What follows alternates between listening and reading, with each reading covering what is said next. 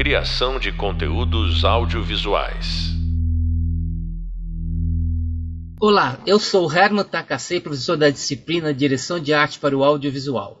No podcast anterior, nossa convidada é a diretora de arte Vera Hamburg, que nos contou como seu ofício funciona, a relação com os diretores e como ele acompanha as mudanças da área, como ela acompanha as mudanças da área. Hoje vamos entrevistar o diretor Roberto Moreira, que vai nos dizer como é o processo de criação de arte no filme, o que pedir, como pedir e como se relacionar com toda a equipe, né, e como passar essas informações todas.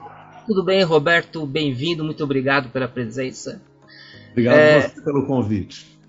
Vamos lá, então, Roberto Moreira fazer uma apresentaçãozinha dele, que é diretor, roteirista, prof, produtor e professor, né? Muita coisa ao mesmo tempo, né?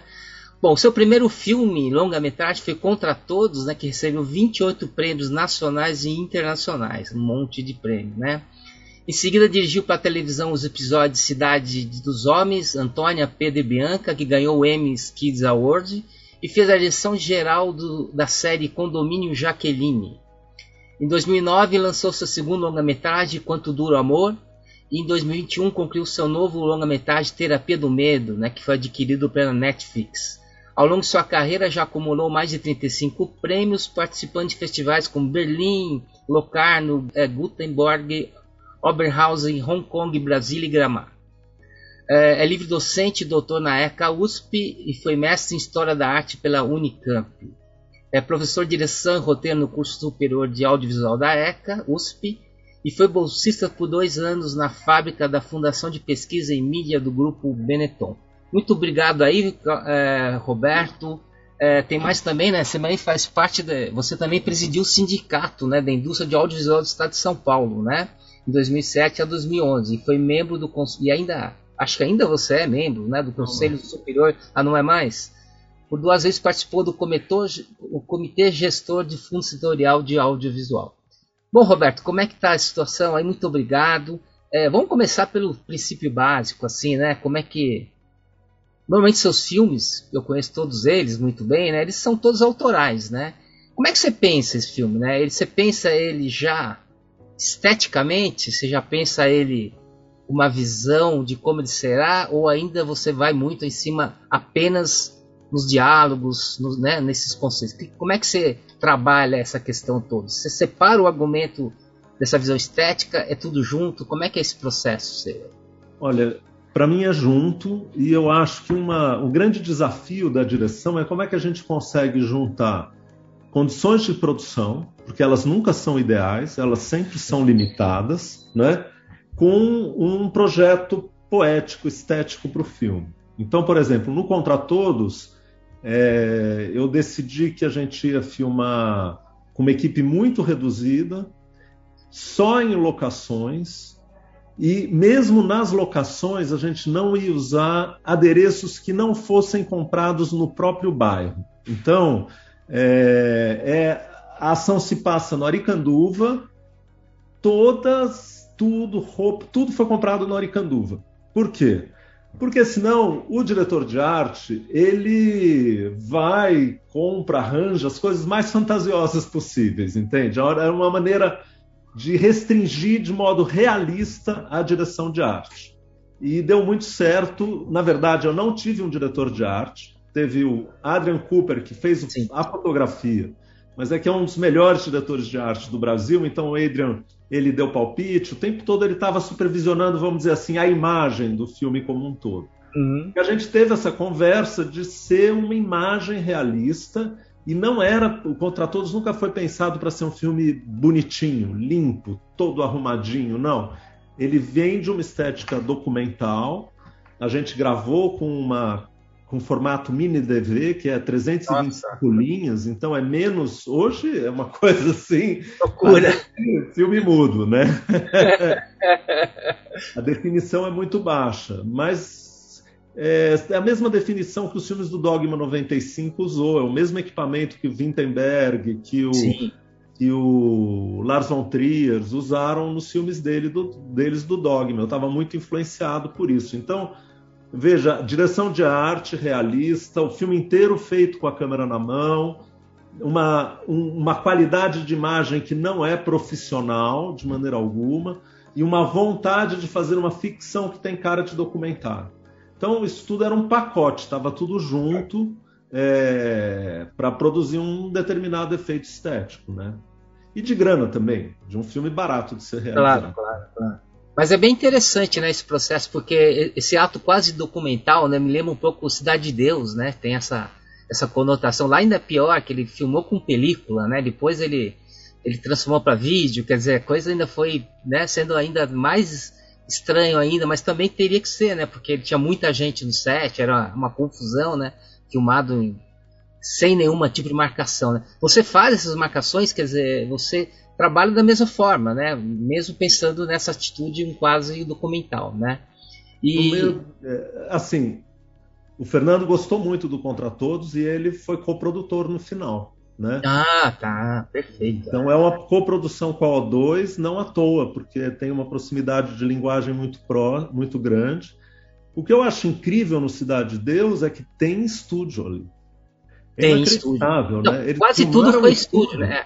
E você não percebe a transição é, do estúdio para a rua. É perfeito. É, né? perfeito. Eu trabalhei no meu último filme com o diretor de arte de Cidade de Deus, que é o Tulé.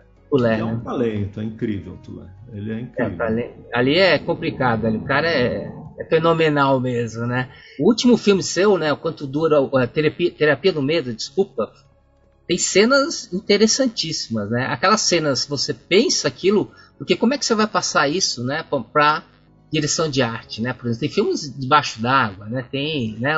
Tem um Bill Viola fantástico lá, né? Quer dizer, como que você, como você passa essa informação, né? Porque existe grande, claro que no cinema existe uma hierarquia gigante, né? Você querendo ou não ser toda uma hierarquia, mas eu sempre escuto falar aquela, aquela máxima né, do cinema que diz assim que quando a gente lê um roteiro, cada um tem o seu filme na cabeça, né? Então o diretor é aquele cara que sabe lidar, inclusive com pessoas muito melhor que ele na área, é óbvio, né? Você pega o Tulé, ele é muito melhor na área. Agora, como é que você vai lidar, né? Como é que você se torna o chefe de um cara que teoricamente em algumas situações sabe muito mais que você? Como é que você lida com isso? É fantástico isso. É, não, isso sempre. O diretor de arte ou o fotógrafo vão ter muito mais experiência de cinema do que o próprio diretor. Exato. Né? Porque eles não param, eles saem de um filme, fazem filme, fazem publicidade, eles estão o tempo todo trabalhando e a gente entra em projetos, às vezes fica meses, anos sem filmar, né? Eu acho que tem que um, tem que ter um trabalho de sedução em relação ao projeto, uhum, uhum. sabe? Então o diretor tem que discutir o roteiro, conversar e, sobretudo, apresentar referências, né? Então, é, no caso, o próprio Bill Viola, eu mostrei para o Tulé, a gente discutiu como seria aquele laboratório, como que a gente faria um laboratório brasileiro. Tem, tem uma questão no Terapia do Medo que era fazer é, um filme de terror ou mistério sobrenatural, mas que não tivesse a casa mal assombrada em Campos do Jordão, entende? Fingindo que é uma casa europeia. Então a gente escolheu uma casa modernista, que é uma coisa muito típica dos anos 70, muito típica do período da ditadura, que é um período sombrio do país, né? E, e aí o laboratório do cientista maluco, né? Que desde claro. Frankenstein esse laboratório existe. O Tulé resolveu de uma maneira muito interessante, com texturas e usando valorizando o material, né? Então ele é um ele é um laboratório modernista. Se a gente fosse olhar, toda a instalação, as referências do Tulé eram referências modernistas. Eu acho que ficou incrível, assim. Realmente é um ponto alto do filme, né? Ele é. tem um arzinho datado, é interessante. Aquele filme tem um ar ah. datado. Você olha assim, você fala, nossa, mas isso aí se passou já fazem alguns anos, 20 anos atrás, 30 anos atrás. É interessante, isso passa com muita força, né? Isso a gente procurou realmente ter construir isso. E é uma coisa um pouco atemporal, né? O filme. Outra, outro desafio que a gente tinha no terapia era eu queria, eu não queria fazer um filme trash, entende? Sim. Porque tem um, uma vertente do terrir brasileiro muito forte, né? E a gente tem um, eu mesmo no Contra Todos fiz um, um filme muito com essa pegada documental. Então no terapia eu não queria documental, eu não queria trash, eu queria uma imagem que as pessoas acreditassem muito, sabe? E, mas que ao mesmo tempo fosse composta, que tivesse essa busca estética mesmo, que você comentou, de uma coisa um pouco é, mergulhada no passado. E então isso é, esse era o desafio do filme, né? Todo filme tem um desafio, é. né, que a gente precisa resolver. É, ele tem, a terapia tem uma coisa interessante que assim é um passado que eu vivi, né? Um passado que parece que nós vivemos, né? Então é, é um passado em que você se coloca dentro dele, né? Isso tem cria uma beleza, né? E como é que você passa essa informação, né? Essa, isso é uma coisa que interessa a nós, estamos falando de direção de arte, né? O diretor de arte pena também, fala assim, ah, mas como é que é isso? Quer dizer, como é que você, essa informação, eu sei que você vai lá discutir com a turma, fazer, né, o, o moodboard, fazer tudo isso, mas como que isso se dá, né? Como que você vai colocando essa situação? Eu acho que primeiro é isso, a gente lê o roteiro, comenta, eu apresento as minhas referências. Aí com o Tulé foi bem isso. Aí ele sai, ele pensa, ele trabalha, e aí ele traz as referências dele. E aí a gente discute e vai se afinando. Só que ali no caso do Tulé ele já trouxe uma solução muito melhor, muito boa, sabe? É, então, eu tenho trabalhado, eu trabalhei também com Marcos Pedroso no Quanto Dura o Amor, que é um ótimo diretor de arte. Então, assim, quando você pega profissionais, Adrian Cooper, Marcos Pedroso, Tulé, é muito fácil trabalhar, porque é. você já está sintonizado, eles já têm uma experiência muito grande, eles enriquecem o filme, eles trazem referências, sabe? É... Agora, não vou dizer, eu acho que eu tive esse privilégio, mas é um desafio do cinema, entende? Porque muitas vezes a gente vê filmes em que a direção de arte vai para um lado, a fotografia vai para o outro, a direção vai para um terceiro e não tem unidade. E você Exato, olha o filme e fala, tá bem feito, mas mas tá, tá genérico, sabe? O filme fica meio é. genérico, meio é, é, isso nos seus três filmes, né? Contra Todos, Cidade de Deus e Quanto Dura Amor, eles são todos muito diferenciados, mas muito íntegros dentro do processo. Né? Por isso que é, é curioso, né? E, e, como eu tinha revisto os seus filmes, eu estava repensando sobre isso.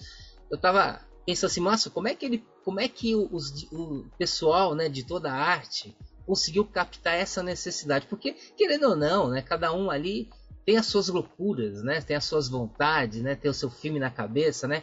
E como é que tem que lidar com isso? Porque não é nada fácil, principalmente passar essa informação. Eu sei que você é professor, isso facilita muito, né? Você consegue colocar com mais facilidade, né? Mas como é que é isso, né? É difícil, Mas eu né? acho que, olha, Herman, é muita reunião. E uma hum. coisa que o pessoal não tem noção, assim, quem não faz cinema pensa que ah, a filmagem, a filmagem, mas um filme se resolve na pré-produção. Entende? Porque se você. E antes da pré tem uma etapa que a gente chama preparação. Então, a preparação é uma delícia, porque você senta com o diretor de arte, fica vendo referência, você não tem ainda a pressão de toda a equipe contratada, de toda a máquina andando. Então, durante a preparação, você fica trocando figurinhas com o fotógrafo, com o diretor de arte, e aí é muito importante essa reunião do fotógrafo com o diretor de arte, Sim. eles se acertarem, porque tem questões tipo a luz vai ser é, vai estar tá em cena ou não vai estar em cena, vamos para o estúdio ou não vamos para o estúdio. Essa não é uma decisão só da direção de arte, nem só da direção, nem só da fotografia. Os três têm que se é. acertar é.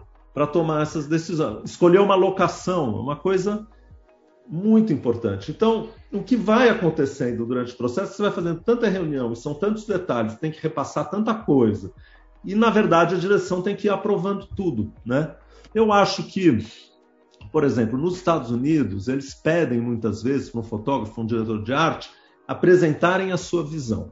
Então, como tem um mercado muito grande, muita gente trabalhando, o fotógrafo fala, ah, eu vejo o filme assim, assim, assim, assado. Então, o produtor e o diretor já recebem uma, uma previsão que o fotógrafo tem do filme. Né? É quase um pitching, assim. É, como se fosse um pitching, exatamente. Você faz um pitching, um fotógrafo. Isso já é um pouco de garantia, né? De que vai estar todo mundo conversando e fazendo o mesmo filme, porque esse é o desafio. A outra coisa, que aqui a gente usa pouco, mas que eu acho que a tendência cada vez mais vai ser a gente aproveitar mais, são esses recursos de pré-visualização. Né? Então, eu já tentei várias vezes fazer storyboard. No caso do Terapia do Medo, eu fiz um storyboard porque tinha cenas com efeito especial. E aí, realmente, nas cenas com efeito especial, se você não tem um storyboard, Entendi. você se perde na filmagem, sabe? Mas, assim, para uso cotidiano é muito difícil. Dá muito trabalho fazer um storyboard, ocupa muito tempo. E depois você vai filmar e você fica amarrado naquele storyboard que é uma coisa que é uma, uma espécie de uma camisa de força, que você tem que seguir, senão. E, e assim, a gente sempre trabalha com pouco dinheiro, então na hora da filmagem a gente sempre tem que se adaptar, a gente não tem tanto tempo assim à disposição para fazer um filme. Então é difícil seguir o storyboard. Isso eu acho que é uma coisa importante de dizer.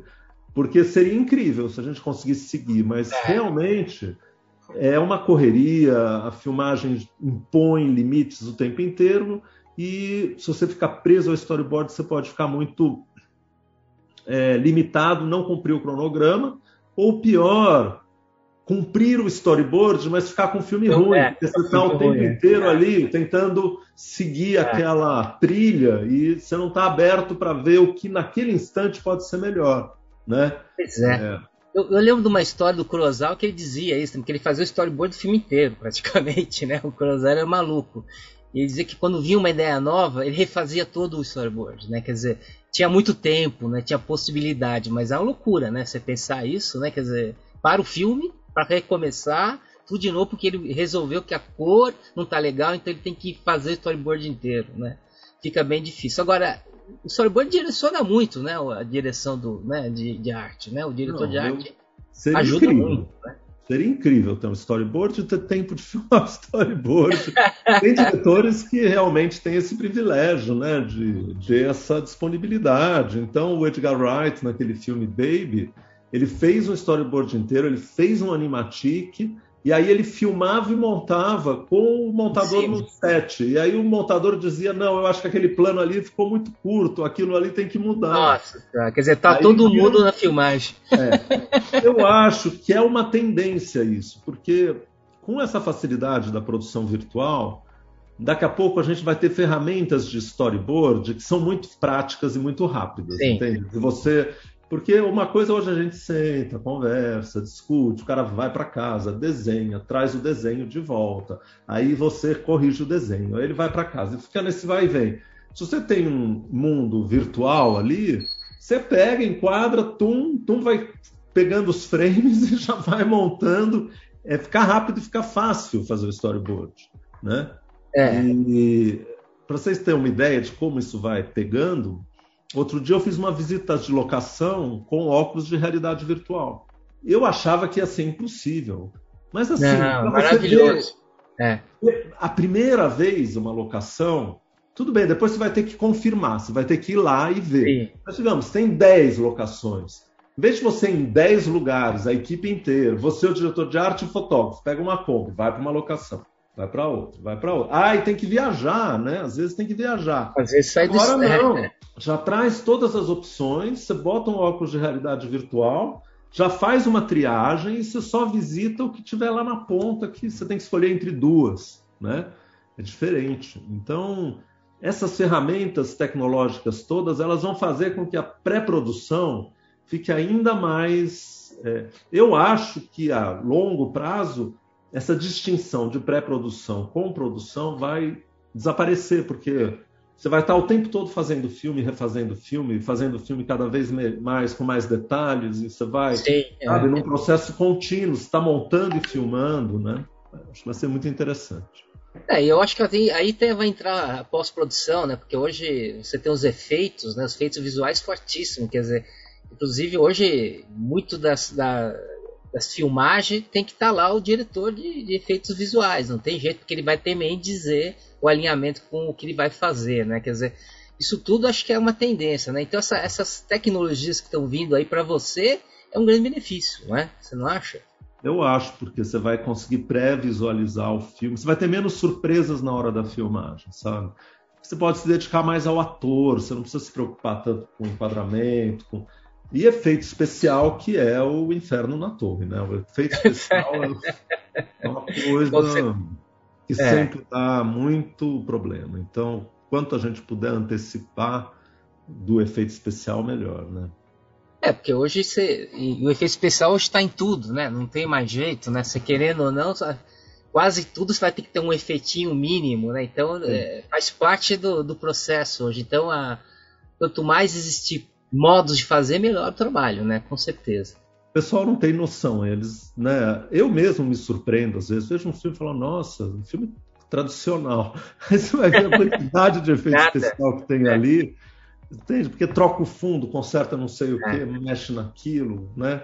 Está é. o tempo inteiro fabricando. A imagem ficou muito mais maleável do que ela era antigamente, né? É, eu sempre brinco que cinema é igual casamento, né? Se pegar fogo na cozinha, o casal lá, quem tá, os que estão casando, não perceber, tudo bem, né? É um pouco isso, assim, né? Então acho que tem que saber, tem que fazer exatamente para conseguir chegar num, num, critério muito legal, né? Bom, estamos quase chegando ao fim aqui, né? O nosso tempo é curto, né, Roberto? Mas de qualquer maneira, assim, o, que, o que interessa, assim, hoje, a questão da direção de arte para você, então, é um processo que você pensa ela, né? Junto, né? É, é dentro do seu processo criativo, né? Eu acho que tem uma ideia, você tem uma visão do filme geral, né? Isso, você é. tem uma noção. E aí você tem que partilhar, conversar, e muitas vezes o diretor de arte traz ideias que você nunca imaginou e que são muito melhores que as suas. Então você tem que estar aberto para ouvir também, né? É, porque acontece muita coisa. Eu acho que eles têm uma, uma vivência muito grande, né? Eles trazem muita informação, né? Que é o que eu passo ao, ao pessoal que vai trabalhar com direção de arte, né? O grande fator é conhecimento, né? Muita pesquisa, muito conhecimento, hum. olhar muito filme, olhar o muita filme. Referência, muita isso, referência, né? não apenas filme, fotografia, obra tudo, de arte, é, é, tudo, sabe? Tudo. E é isso que você faz também, né? É, para os lugares, Herman, onde as coisas acontecem, sabe? Uma locação pode resolver uma cena ou pode enterrar uma cena, né? Então, essa escolha dos lugares é muito importante, facilita muito o trabalho da direção de arte. É, mas é difícil uma locação que agregue tudo, né? É dificílimo, né? Então a preparação dessa locação acaba sendo grande também, né? Eu acho que tem isso, é, né? Você tem que forte. ter essa capacidade de, sem descaracterizar a locação, colocar uma camada que faz ela ficar mais cinematográfica, entende? É Exato. Isso, Isso dá um, uma pontuada muito boa no trabalho. Ô Roberto, olha, agradeço muitíssimo a você, foi maravilhoso aí. É, é difícil saber, né? Porque é tão essas hierarquias dentro do cinema, né? Como é que esses processos se dá, né? Como é que a gente anda dentro dele, né? Como é que a relação que se cria, né? Eu sei que tem esse triunvirato, né? O diretor de arte, a fotografia, o diretor geral, né? Que de uma certa forma dão uma dinâmica total do filme. Mas os seus filmes, principalmente, eles têm uma, uma linha estética muito forte, muito bem declarada. Então isso que me interessou muito ver, né? Por isso que eu te trouxe aqui, conversei com você, né? Você coloca essas suas relações. E eu, eu adorei saber também que esse primeiro filme foi tudo comprado lá, né? Eu, achei, eu não sabia disso, eu achei fantástico. Muito obrigado é, aí.